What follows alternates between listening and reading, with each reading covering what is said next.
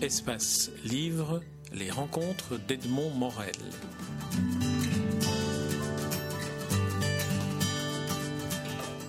Dan Yashinsky, je suis très heureux de vous rencontrer dans le cadre du Festival interculturel du Conte du Québec.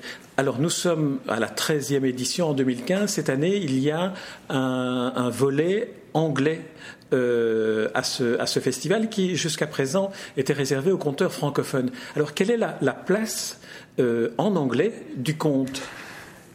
The festival here is in Montreal. Montreal has a, an English population, of course, as well as French, and so they are trying to make room for the the, story, the English storytellers and from across Canada. So I'm here from from Toronto, Ontario, and um, there are storytellers here also from Ottawa and so on. So we've made it a little more uh, diverse. Est-ce que vous avez le sentiment que dans la langue anglaise, il y a une, euh, caractéristique plus particulière qui lui permet d'être peut-être plus propice euh, au, au conte, à l'oralité?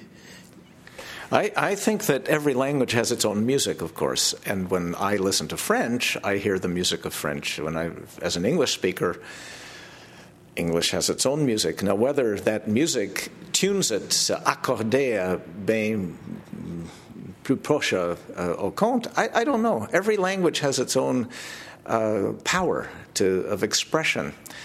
Uh, for example, English is very well known for saying a lot with very little, and French is known for the opposite. You can say a, a little but say it at great length.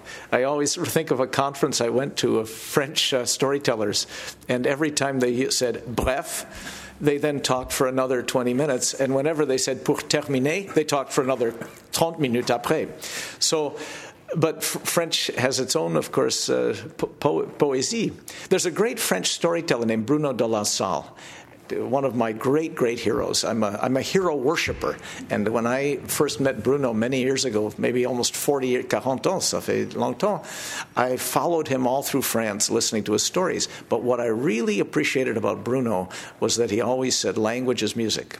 And a storyteller has to try to find the music of the story. And so that the audience, les auditeurs, uh, are able to hear both the sense and the sound of the, of the story.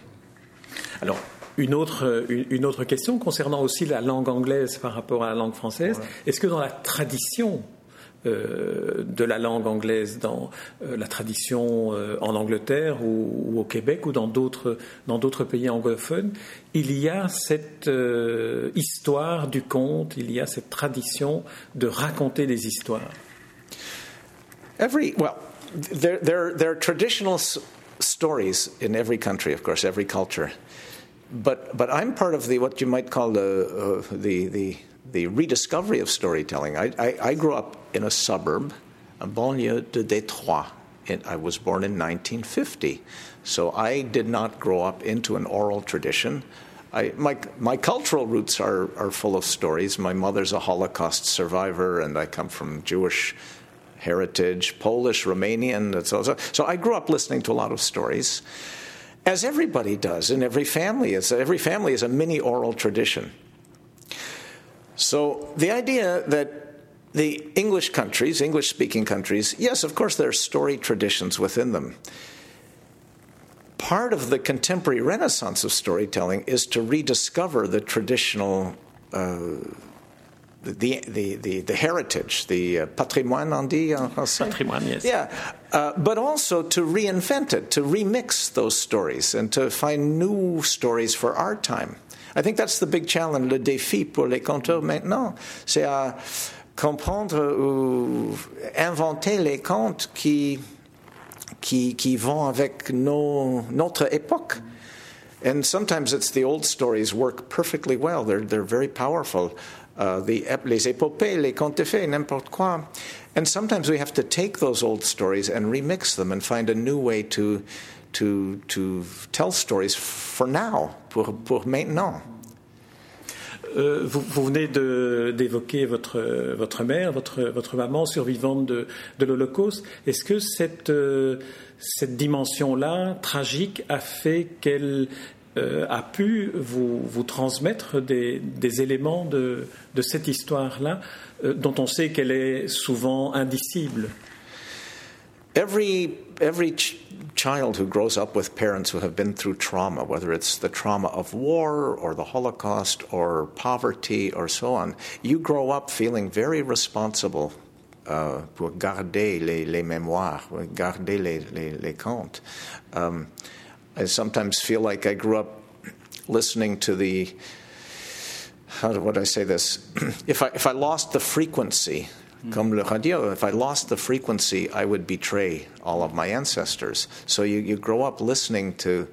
Uh, uh, on, on, devient accordé pour les histoires difficiles et perdues ou presque perdues, and it's a, it's a sense of responsibility which I think a lot of people feel anyway within each family. But I grew up with that very strongly, and it made me want to become a storyteller. So when I was a kid, I, I heard all these. I, I, I heard some, but also I was aware of many more that were not being told. And so I became very obsessed, almost obsédé avec l'idée que c'est la responsabilité d'un conteur à trouver et donner une voix on peut dire, donner une voix aux, aux, aux histoires perdues. Euh, comment est-ce que, est que vous avez vous-même commencé à raconter des histoires? D'où venaient-elles les, les, premières histoires que vous avez racontées? When I was about 21, 22 years old, 22, I worked with children from a very poor part of Toronto at a, a on dit chez nous. So they came away for this, this and I was their conseiller. I was the counselor. And every night, all the little boys would gather together by the, par le feu. Et, et les, les, conseillers ont raconté les, les contes de, de, fantômes, comme ça. Et j'étais. Euh, frappé euh, par le fait que euh, mes enfants, qui étaient vraiment sauvages pendant toute la journée, en cours, se battent, n'importe quoi, mais autour de, ce feu-là, ils étaient euh, devenus les, auditeurs les, plus belles dans, le monde. And I thought to myself, stories have a power to draw the soul of even these wild little boys. And at that moment, I thought, this is what I have to do. I want to learn how does that work? Why would a story, un conte oral, c'était oral, dans la forêt, autour du feu, why does it have such power? And these children, you could yell at them, you could run and punish them, nothing would work except stories. And after that summer, je me disais que c'est important de devenir un conteur. Pour, pour chercher et découvrir et, essayer à comprendre cette magie-là. Et tu sais, je, je cherche en, toujours. C'est pas facile, c'est un mystère, même maintenant, après 40 ans. Euh, vous avez dit que euh, vous faisiez partie de, de, cette génération qui travaillait à la renaissance du conte. Ouais. Comment est-ce que comment est-ce que vous procédez pour pour activer cette renaissance du conte? Vous avez créé une école? Chez nous à Toronto, j'ai fondé un festival.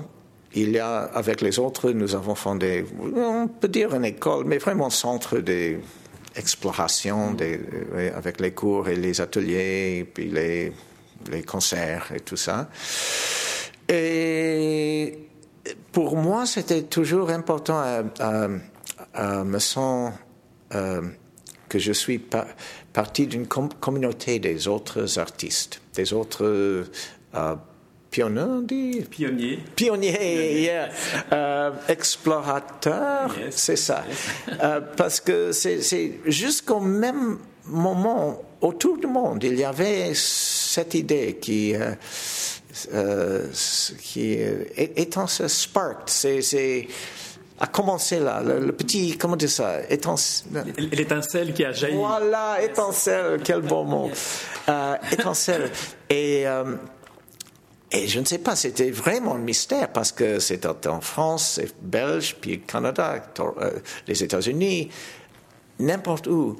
Ça fait maintenant 40 ans et beaucoup de gens euh, ont commencé avec, avec cette question. comment être conteur pour notre, nos jours? Euh,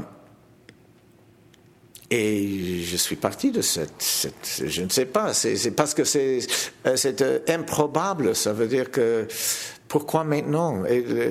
this is the time of Facebook and a thousand channels of the, of the you're on the internet, you know, everything. So why now?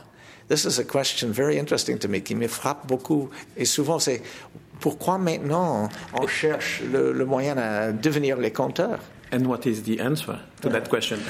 Well, la question est bien plus intéressante que quelques réponses. Et euh, on dit que c'est les, euh, les réponses que nous divisent, mais les questions que nous réunissent. Et, euh, et c'est plus important maintenant à, à poser les questions que trouver les réponses, vous savez? Je suis entièrement d'accord avec vous. C'est la base de la philosophie, c'est de poser des questions. C'est peut-être la base de la sagesse, de continuer à poser des questions. Voilà, c'est ça pour moi aussi. Et, les questions chez les conteurs il, il, y a beaucoup parce que quel répertoire est, important à, à, trouver, quelle façon de raconter euh, performance. Euh, les épopées ou les contes comiques, ou, tout ça, les contes personnels ou les contes traditionnels, ou mélange de tous ces questions de répertoire, questions de public, où, on peut trouver les, auditeurs. Et même, même le mot auditeur, ça ne, c'est pas exact. Euh, chez nous, en anglais, on peut dire, c'est le plus beau mot en anglais, c'est listener. Listener. Et le plus bel, verbe, c'est listening. En français, il n'y a pas un, verbe ni un nom pareil. Euh, de temps en temps, je, cherche pour un mot en français et je crois que.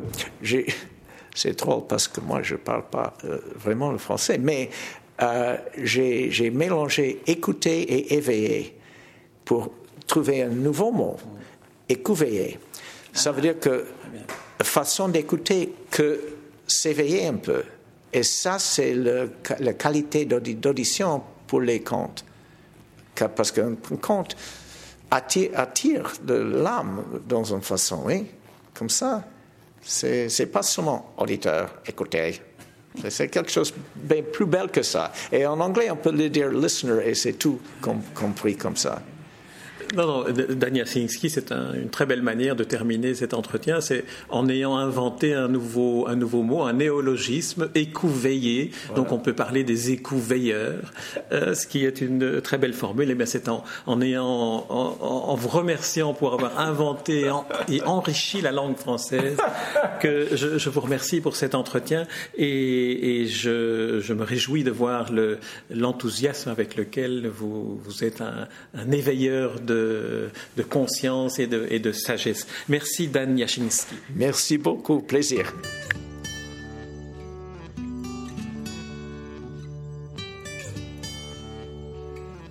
Espace Livre, les rencontres d'Edmond Morel.